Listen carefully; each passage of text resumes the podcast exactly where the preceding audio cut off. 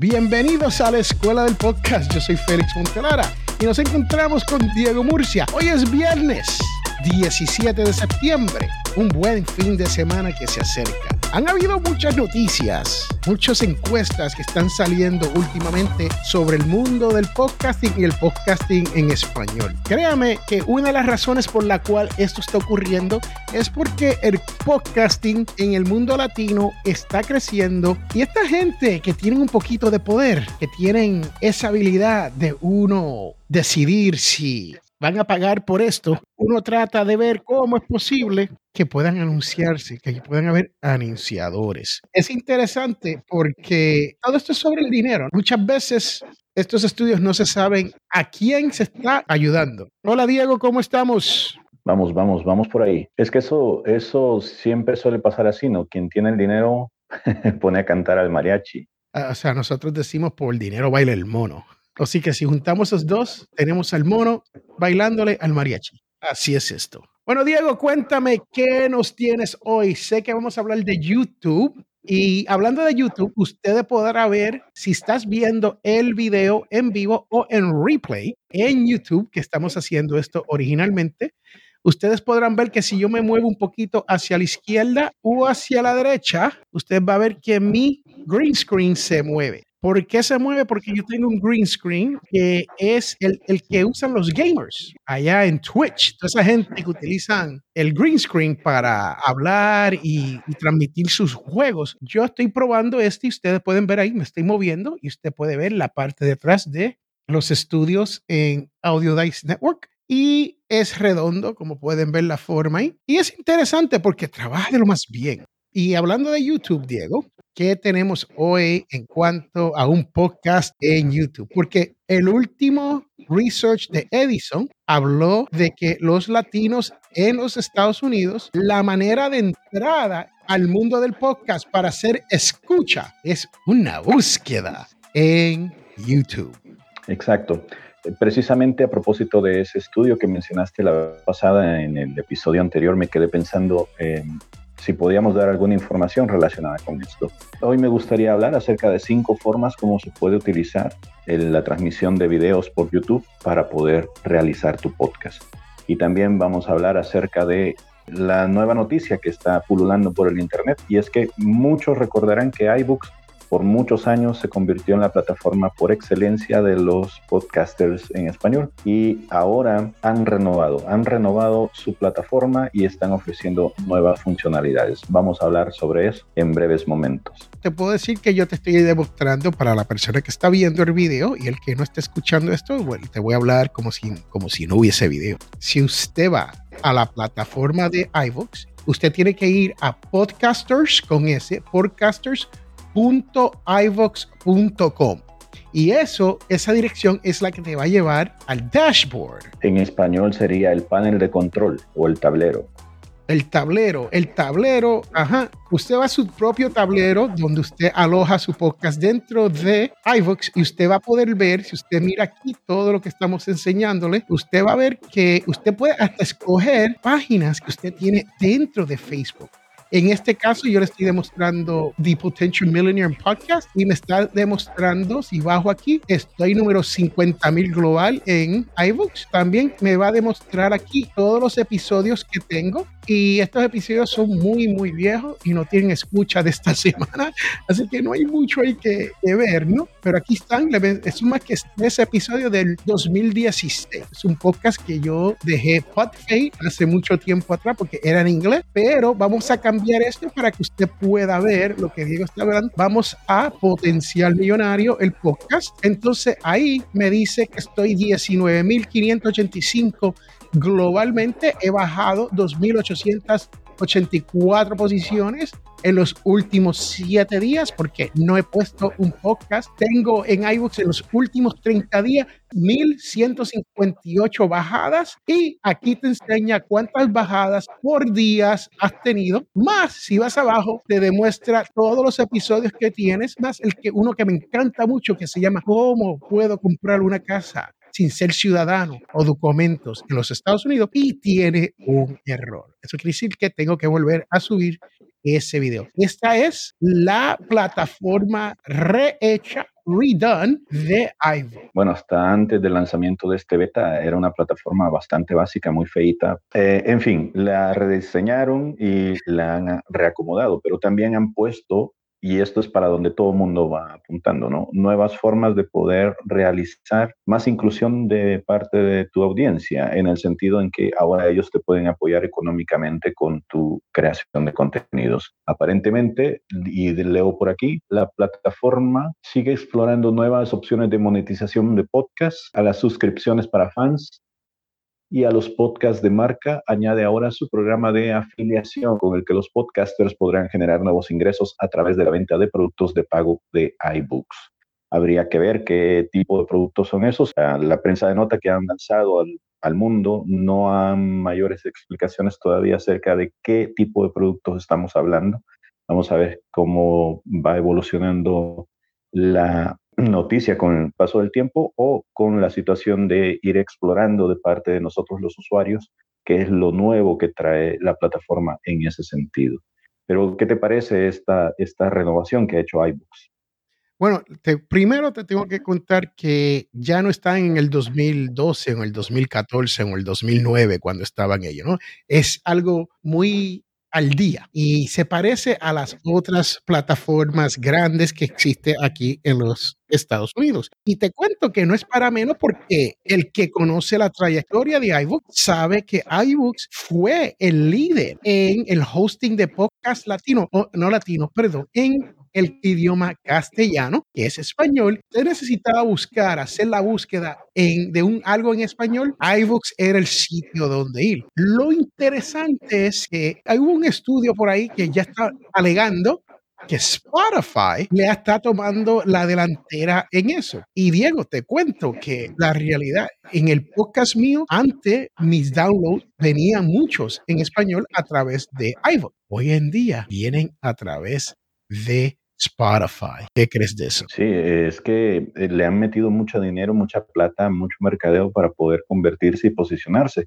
Obviamente las fusiones que han ganado Spotify al comprar Anchor y otras tantas, eh, tantos alojadores y distribuidores, va encaminado a un solo sentido, que es desbancar del trono a iTunes. Por mucho, aunque, aunque vengan todas estas renovaciones que hayan, aunque vengan estas actualizaciones que hayan de parte de espacios como Anchor, como Spotify, es indudable que eh, iTunes sigue estando a la cabeza no sé si es por costumbre o porque ahí fue donde inició todo, eh, ya eh, el podcast como lo conocemos, o porque es un imperio todavía, pero es obvio que las aplicaciones como iBooks van a tratar de renovarse para, para volverse más atractivos y al final el que logre generar la atracción suficiente para ganar tanta audiencia o usuarios como sea posible es la que va a quedarse con la mayor parte del pastel que tiene ahorita iBook. Y estamos viendo esto que está ocurriendo por todos lados. Véanlo en los servicios de streaming que ustedes tienen a la mano, que posiblemente están utilizando ahora, ahora mismo. Vayan a, por ejemplo, Amazon. Amazon Prime tiene su propia sección para sus propios productos de, de, audio. Y eso es algo que poco a poco va a ir redondeándose hasta que al final, como pasa en Highlander, solamente quede uno. Bueno, y haces un buen comentario cuando se viene eso. Nosotros estuvimos hoy en Clubhouse hablando sobre este mismo tema.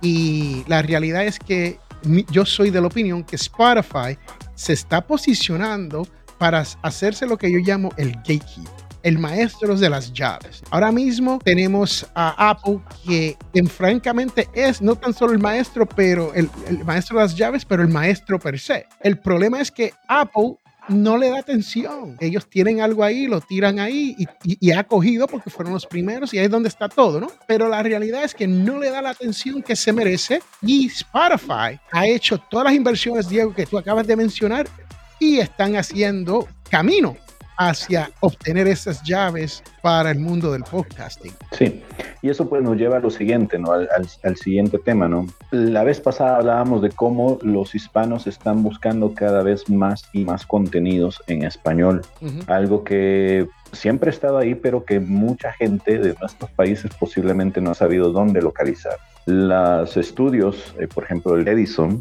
es algo que se viene a reconfirmar, digamos, porque ya ha habido otras encuestas que vienen analizando cómo va avanzando la situación de la evolución del podcasting aquí en los Estados Unidos y va diciendo cómo va avanzando esta aceptación de esta nueva plataforma del podcasting entre la comunidad latina. La gran verdad es que todas las encuestas, todos los estudios van coincidiendo en una cosa y es que los latinos tienden a enamorarse más por la vista que por el oído. Y poco a poco están llegando a los podcasts, curiosamente, por los videos. Primero se encuentran con el video, luego por el commute, por las actividades que realizan durante el día, pues se decantan por irse por el audio. Pero lo primero, lo primerito es el amor entra por los ojos y se van allá. Y es así que hoy les queremos hablar acerca de cinco maneras en cómo ustedes pueden aprovechar esas, eh, esos videos eh, y acercarse a YouTube, que siempre también ha estado ahí presente, pero que se ha convertido en un aliado sin ser tan reconocido de los podcasters. Entonces, me gustaría que compartiéramos esas cinco formas y que las fuéramos comentando. Comiénzale, Diego, comiénzale. Bueno, la primera forma es grabar un video mientras se graba el audio. Esto es como que lo más básico, ¿no? Presentas una información, te paras frente a ella y vas mostrando imágenes para poder ir grabando el video. Justo lo que estamos haciendo nosotros en este momento. Este mismo audio, las estrategias que yo he visto que otros podcasters realizan es que prestan atención más que todo en el audio y lo acompañan de algunas imágenes, aunque esto es secundario. El audio del mismo programa que está en video lo pueden encontrar en un formato MP3 o Wave, pero no deja de ser la misma, cosa, ¿no? Eh, es nada más que hay una versión en donde los podcasters se ven. Una presentación a través de la webcam. Muchas gentes han copiado estas presentaciones que antaño se solían realizar en salones o en webinars de las aulas de la academia, y es que utilizaban un medio como hoy eh, se ha vuelto tan común gracias a la pandemia, eh, de la webcam. Y han aparecido programas que se especializan en poner una pequeña figura de la, del rostro de la persona, algo así como lo que nosotros tenemos acá, mientras están haciendo una presentación que está corriendo al lado de ellos. Como eh, Loom. Loom sería Como Loom. Sí, exactamente, Loom. Y van corriendo una presentación mientras están haciendo una explicación. ¿Y por qué digo que esto es algo que, que ya es viejo? Pues porque antaño, cuando uno no tenía el dinero para poder asistir a un evento en vivo, eh, se asistía a webinars, de ahí viene la palabra, y, y, muchos de estos webinars eran especializados, hablaban más que todo de temas de la academia o temas de investigación, en donde había un especialista hablando del tema. Ahora esto tiene unas variaciones, que es que eh, pueden participar más de una persona en los, en los seminarios en línea y los temas son muy variados. Los temas son tan variados como variados son los podcasts. Esa es otra de las formas en cómo pueden utilizar también ustedes el video. La tercera forma es la transmisión en vivo, como nosotros estamos haciendo. Ustedes tienen la ventaja de poder vernos justo ahora, pero si por alguna razón están en su hora de comida o tienen que hacer alguna situación que deben atender, tienen alguna junta o algo así, luego pueden ponerse en día con nosotros. Pero si tienen el espacio, pueden perfectamente ir a escuela-del-podcast.com y esto los va a llevar a la página principal donde nosotros tenemos desplegado un logo gigantesco con el escudo que se ve aquí y ahí pueden ver la transmisión en vivo que se está llevando a cabo. Nosotros la transmitimos esta por, si mal no recuerdo, Facebook, LinkedIn y YouTube. Si esto no les funciona, luego pueden volver a ella. Luego también están las grabaciones tradicionales, que es que eh, ustedes se paran frente a la cámara, graban con la ayuda de un guion cierto contenido y luego lo pueden subir al internet. La gran ventaja de esto es que si ustedes se han equivocado con la grabación o si hay algo que les gustaría mejorar o volver a hacer, se puede volver a editar, se puede volver a grabar. Eso es una de las ventajas que creo yo que, que, tiene el hecho de poder realizar eso. Ahí están viendo, por ejemplo, lo que les decíamos con el Loom. Bueno, y la última forma que se ha vuelto también como una tendencia para algunos podcasters para dar a conocer sus audios se llaman headliners o algo así como cabeceras, que son básicamente audiogramas. Es un extracto de un audio al que se le ha colocado alguna especie de infografía, alguna especie de fotografía o un gráfico con movimiento, muchas veces emulando las ondas sonoras o simplemente una fotografía estática para presentar un extracto o el contenido completo de algún audio que ustedes hayan grabado previamente. Estas son algunas de las formas como ustedes podrían utilizar también el potencial que tiene su podcast de poder alcanzar a nuevas audiencias. ¿Qué te parecen todas estas herramientas? ¿Hay alguna que me haya dejado? No, todas estas herramientas son muy válidas. Lo que sí es que uno tiene que tener el tiempo para uno poder ver estas herramientas en, haciendo su trabajo, ¿no? Porque la verdad, aquí hay una donde usted puede, eh, y estos los crean ellos mismos. Ellos te, escogen un pedazo y tú puedes hacerle cambios si tú deseas a esto. Esto es lo que Diego está hablando. Ellos le ponen un afiche, este wave se mueve y eso lo convierte en video. Y este es el video que tú puedes subir, un video muy corto a YouTube o a cualquier otro sitio para que las personas puedan escuchar lo que estás hablando. Eh, todas estas herramientas son muy buenas y ayudan al podcaster, especialmente en hacer video. Si usted no quiere estar con su rostro en cámara. Eso es sumamente importante porque, Diego, a mí me recomendaron cuando yo era joven que yo tenía cara para la radio, quedar afuera de la ¿no? Estas son muy buenas maneras de tú tener un podcast en YouTube donde usted no está de frente, pero que tenga en cuenta en el algoritmo de YouTube. Usted tiene que tener cuidado porque a cosas como esta, YouTube no le da tanto valor como crear un video en vivo con ellos. Esté claro eso. Nada más para, la, para el conocimiento general de la gente, ¿cómo se llama el programa que estás mostrando? Este es Headliner, el que mencionaste. Entonces mencionamos Loom y mencionamos Headliner. Yep, Headliner, headliner.com y loom.com. Son dos que son gratuitos, tienen sus límites, tienen, tienen sus premium, donde usted puede pagar un poco más si quiere tener más tiempo y más flexibilidad. Tiene todo, todo eso. Así que es importante que entienda que uno puede hacer todo esto y no hay que pagar necesariamente, pero de poder utilizar cualquiera de estas herramientas y eres un podcaster serio, yo recomiendo que escoja la que mejor trabaje para ti y hagas el gasto o lo que yo llamo la inversión. Me gustaría que nos desviáramos hacia una cuestión ya para más o menos ir cerrando esta última sección de, la, de nuestro programa. ¿Cómo vamos con la nominación de los premios de los Latin Podcasts? Eh, entiendo yo que ya tenemos un nombre que podríamos compartir, puesto que ya salió el nombre de cuál ha sido el podcast más votado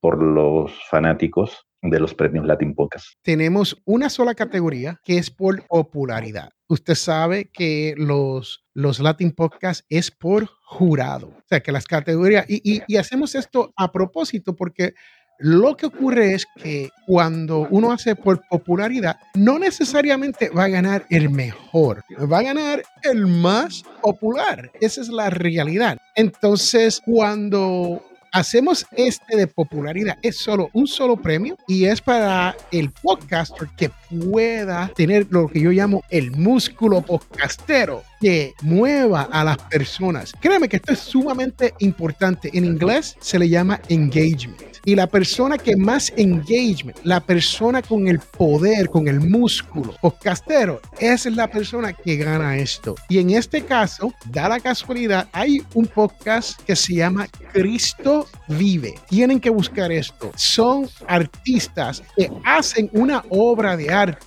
Cuando vino el COVID, ellos no podían hacer sus funciones en vivo y decidieron por qué no lo grabamos y lo hacemos en podcast. Pero no tan solo lo hicieron podcast, lo hicieron video blog también que está en YouTube.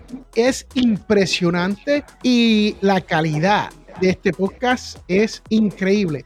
Puede que hayan sorpresas, porque este año puede ser que revelación, revelación del año donde están compitiendo. Yo sé que están en carrera para revelación del año, son finalistas, pero hay muchos podcasts buenos dentro de revelación del año, dentro de los Latin Podcasts. So, es interesante que este año hemos tenido un podcast que no tan solo es popular, pero también tiene la calidad. Y esa gente compitieron con el podcast de un, equipo de fútbol, el, podcast oficial, creo que fue Costa Rica. Entre Cristo Vive y el equipo de Costa Rica de fútbol, sus fanáticos entraron casi unos 40, 45 mil votos. Es, eso es algo que uno tiene que decirle, wow, esto, esto es, de verdad, esta gente, este, estos podcasts están moviendo, están teniendo el engagement con su fanaticada es interesante. Ya tenemos, ya tenemos, estamos en medio de la producción de la ceremonia y ya tenemos a Patricia, Patricia Luciano, que también es una podcaster de la República Dominicana que está colaborando este año. Pedro Luis García regresa como nuestro animador. Diego Murcia está aquí, regresa como nuestro voiceover profesional, que la hace muy bien. Entonces yo siempre tengo mi parte donde yo saludo a todo el mundo y digo, Gracias por ser tan bueno y estar aquí con nosotros y ser parte de esto, porque, porque la verdad que para mí es un orgullo poder traerle los Latin Podcast Awards. Que por cierto, si no hubiese Latin Podcast Awards, no hubiese Escuela del Podcast, no hubiese nada de esto. Con eso lo dejo, Diego, porque yo puedo hablar de los Latin Podcasts todo el día. No, nada más me gustaría que les eh, comentaras a las personas que nos estén viendo cuándo van a poder conocer quiénes han ganado finalmente estos premios. Puedes pasar por Eventbrite. Apúntate eso, Diego, para otra cosa que para mencionar en los show notes. Tenemos, le ponemos show notes aquí a la gente para que usted pase por todo lo que le mencionamos, para que lo vea todo con calma. En los show notes, usted puede pasar. Tenemos Eventbrite es, eh, tenemos eh, tickets, tenemos entradas, boletos de entrada, son completamente gratis y esto será el 16 de octubre, 7 horas centro, que es hora Chicago, y 8 pm, hora este, que es hora Miami, Nueva York. Y si usted está en España, estamos hablando de creo que las 3 de la mañana o las 2 de la mañana, 5 horas adelantado en España, dependiendo de donde usted, esté en España, ¿no? La realidad es que va a ocurrir a través de Audio Dice Network o AD, Audio Dice Network, Audio, Dice.net, adnradio.tv y vamos a ver si lo ponemos, ¿dónde más? En la página oficial de los Latin Podcast Awards para la persona que esté buscando ese día y no sepa dónde ir, pues estas son las opciones que uno tiene para ver el evento en ese día. Tenemos una carpeta roja, así que si usted quiere compadecer a la carpeta roja, la carpeta roja va a estar abierta para que usted le saque foto a todos nuestros podcasters que estén pasando por el pasarela de la carpeta roja. Es un evento bien bonito, eh, la gente goza y uno llega a conocer quiénes son nuestros podcasters, porque no es tan solo hacer un podcast, pero quiénes son estas ¿Quiénes son estas personas? Nosotros estamos tratando de reconocer a este creador de contenido y darle su sitio en el mundo del podcast. Excelente. Pues nada, eh, los esperamos ahí y por desgracia pues ya llegamos a nuestro final. No nos queda más que decirles, pásense por la escuela de podcast, búsquennos. Nosotros podemos ayudarles con su creación de contenido. Eso es cierto, Diego ha dicho la verdad. Eh, no es tan solo crear un podcast, pero hay que, hay que crear un podcast del cual uno esté orgulloso del, producto que uno está poniendo.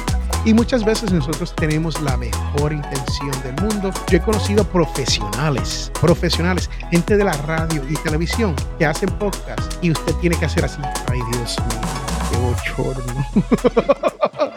Porque estas personalidades no son técnicos. Ellos están acostumbrados a que todo se le haga, por ejemplo, y muy bien porque son profesionales. Pero en el mundo del podcast, usted sabe, Diego, no tan solo usted tiene que producir su podcast, pero usted también tiene que sacar la basura de las oficinas. Usted tiene que limpiar los baños, ¿no? Usted tiene que hacer todo en el mundo del podcast, a menos que usted tenga un buen equipo y esté, como dicen ayer en el barrio donde yo me fui, bien vaqueado.